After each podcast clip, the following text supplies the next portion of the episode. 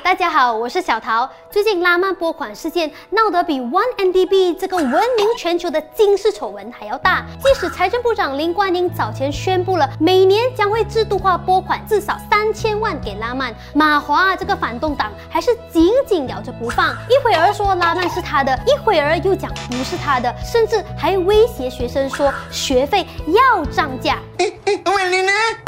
今天就让我们来看看大家最关心的两个问题。第一，新的拨款机制到底会不会伤害学生的利益？答案是不会，反而更加直接、更加针对性。第二，会不会伤害学校的利益？肯定不会，反而更加透明、更具问责机制。第一，从分配方式而言。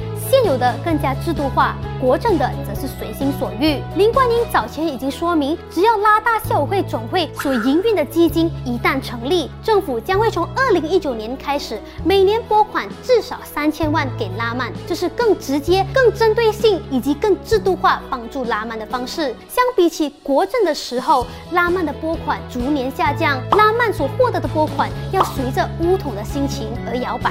何者更加制度化？而且在十二月十号，财政部长林冠英宣布，二零一九年所宣布的三千万拨款将会增加到四千万，加上早前宣布的五百五十万，总共是四千五百五十万。想想看，国政二零一七年的拨款好像只有三千万哦。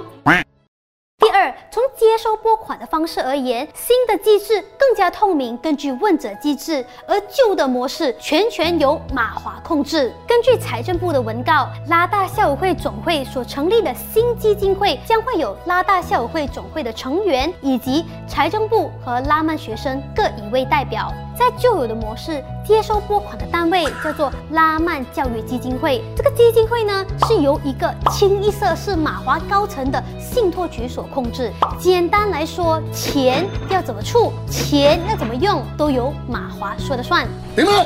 就系我话晒事。接下来呢，我要跟你说一个马华和国政不敢告诉你的事情。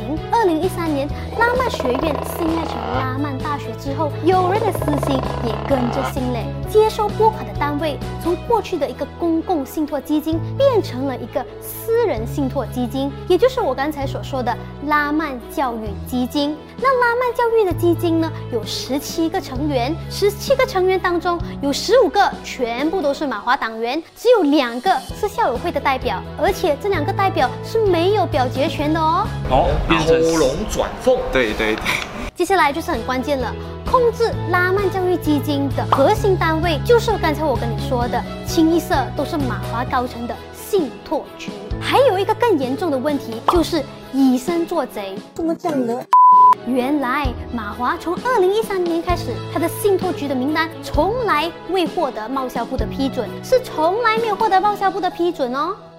口口声声指责政府牺牲学生的马华，为什么自己要以违法的行为来办教育呢？大家要知道，一所私立大学如果要获得教育部的批准，又或者是要获得财政部的税务减免，他的信托局里面必须要至少。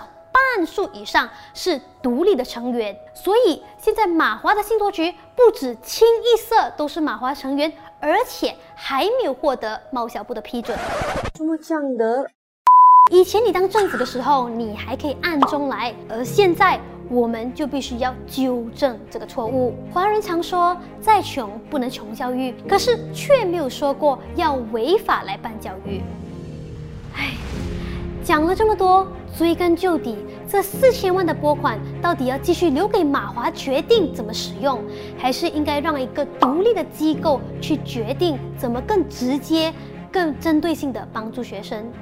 留给大家判断。